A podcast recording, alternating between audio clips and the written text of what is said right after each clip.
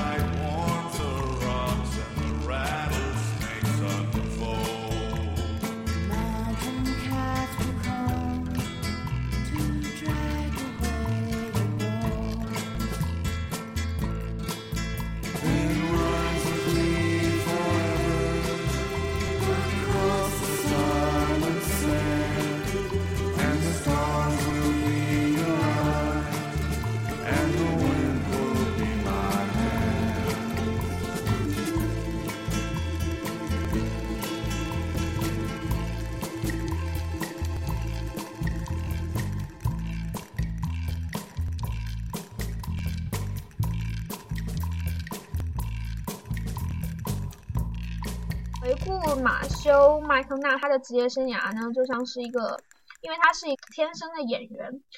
观众们喜欢的是他的啊这种表演，啊这种很自然的表演。但是好莱坞的整个电影的制作的整个啊机器呢，是希望他能够去什么，去尽可能的施展自己的魅力。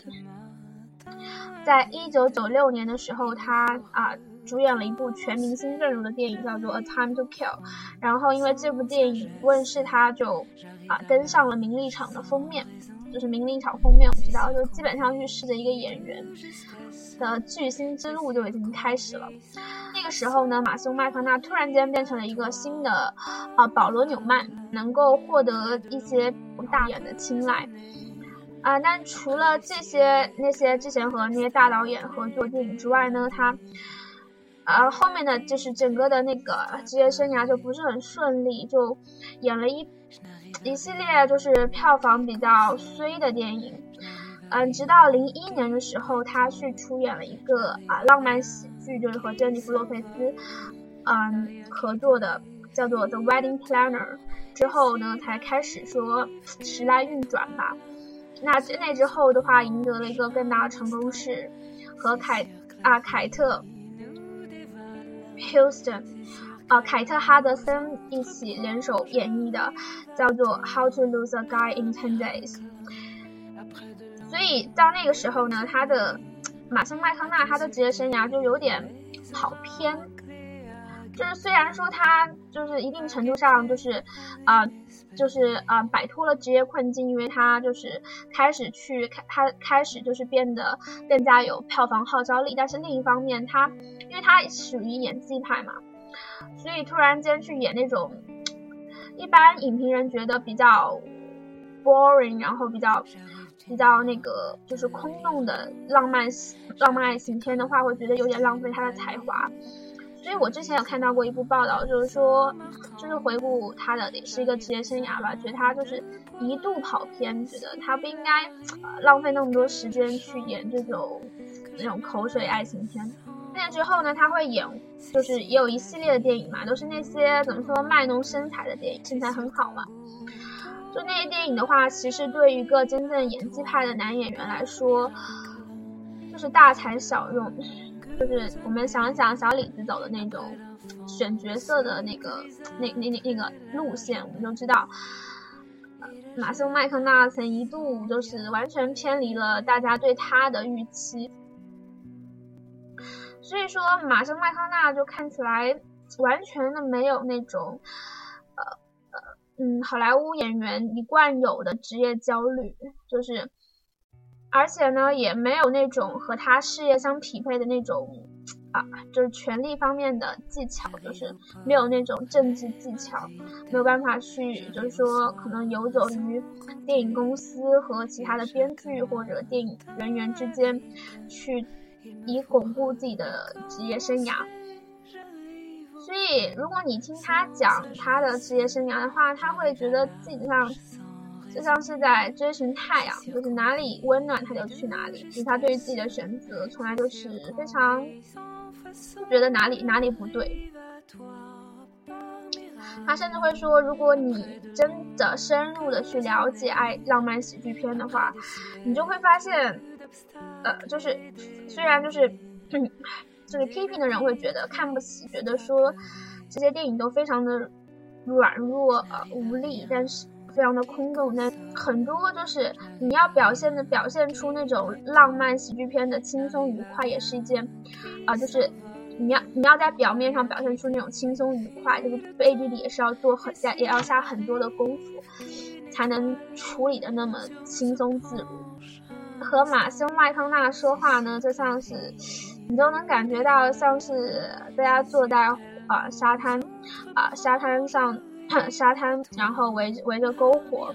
然后就互相闲聊的那种感觉。他完全是自己的一种风格，一种嗯很阳光，然后又很深情，有点闲闲散，但是又会很忙碌的那种，有点矛盾的综合体。他就像是啊，电影明星、诗人和海滨迷的综合啊混合体。海滨迷就是指是那种很喜欢海滩的人。一九九九年的时候，他曾经因为啊裸裸体然后演奏小手鼓，被警方给拘留了。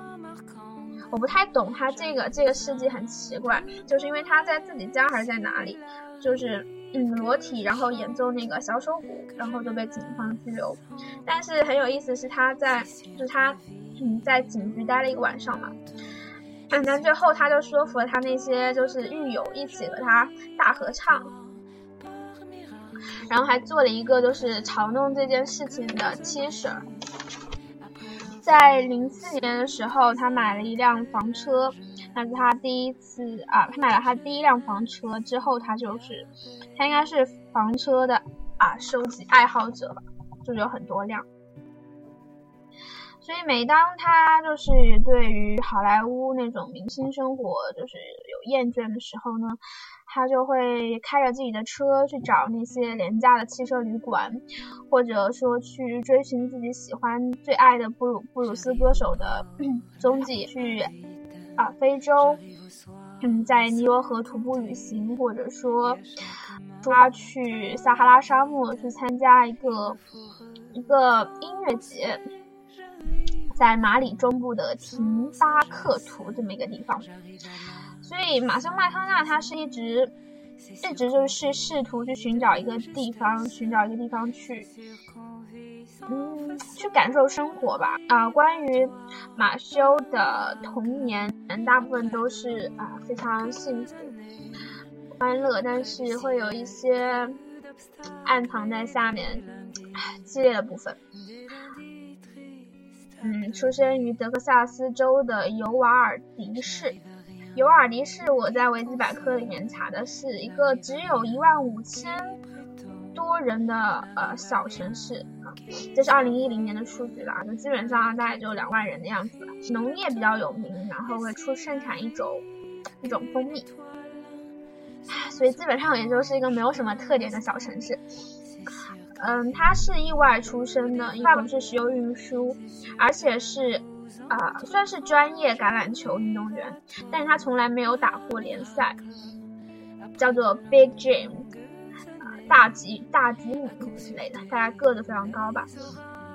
当他出生的时候，他爸爸已经四十多岁了，然后他妈妈是一个呃幼儿园老师，嗯，对于。怎么教育他？有一个有一个原则，就是说，如果是白天，就一定要出去，不要待在家里，就不能看电视，不要去啊电影院，就哪怕外面在下雨，就是也一定要出去。每天晚上，这一家人的他们的。啊，生活风格就是就是喜欢在在在饭桌上讨论一些奇奇怪怪的事情，就是会讲一些很奇怪的故事。哪怕是到现在，他们还是会在每个圣诞节的时候，会把那些以前讲过的故事，然后翻新一下，自己拿出来逗逗大家玩，就这种。所以是一个很有娱乐精神的一家人。关于他。嗯，家庭生活的一些灰色的地带吧，就是他父母曾经三次结婚离婚，所以，嗯，所以在，但是他们，但是他三兄弟就是从来都不知道他们父母就是说在暗地里有偷偷的呃做过这些事情，直到一九九二年，他的爸爸是因为心脏病发去世，然后他们被告知说他妈妈在度假。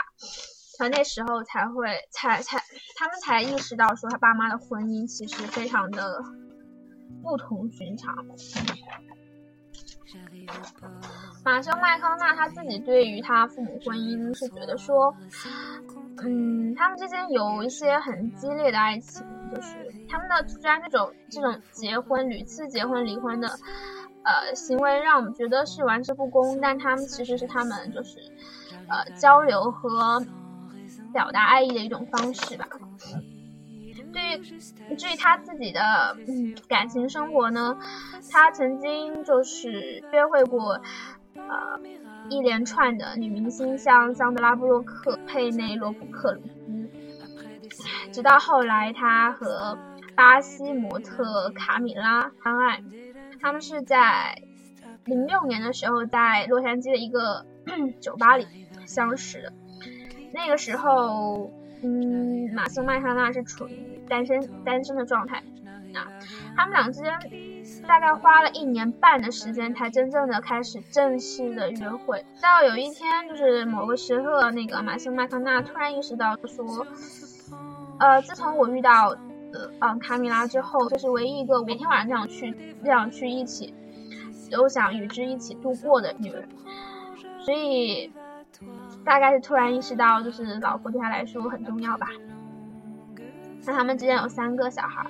关于他和卡米拉的话，我查的一些资料还有讲，就是他们，因为马修麦康纳其实一直不太确定自己到底要不要结婚。他觉得为了结婚而结婚是件特别傻的事情。他很清楚的是自己想要成为一个父亲，但他并不觉得说我因为要为了要成为一个父亲就要去结婚。所以就是。他对于结婚这个问题，就是纠结了很长一段时间，一直到后来，应该说卡米拉，就是应该说是类似于强迫式的吧，就是威胁式的说，但坐上了马桶，要不然就拉屎，要不然就滚，就你要做个选择，不要这样无休止的这样拖下去。一般女方的话都很怕这种这种拖延。就像小李子和吉塞尔方程就是这样，因为小李子是个不婚主义者。虽然之前那个最有名的不婚主义者，呃，乔治克鲁尼已经结婚，背叛了誓言，但是小李子还依然在单身的路上越走越远。呃，据说当时就是因为呃呃莱莱昂纳多他不肯结婚，所以同样是巴西啊模特的吉萨尔邦辰最后就选择离开嘛。那现在女方已经是啊已经成家，然后还有一个还有一个还有小孩。那小李子依然在 名模丛中，不能回头，所以这是个人选择吧。但是马修麦康纳最终是选择了结婚，然后他为了说让，据说他为了让自己就是婚姻尽可能的、尽可能的，就是成功，他有去呃和很多婚姻成功或者婚姻失败的，就是朋友啊，啊去聊天去。学习他们婚姻成功的秘诀，或者吸取他们婚姻失败的教训，一直到最后他和他的老婆觉得说，那到这个点，我觉得，呃，很多事情大家已经沟通、沟通理解完成了，已经达成共识了，所以他们才有结会。应该说是一个对婚姻非常非常谨慎的男人。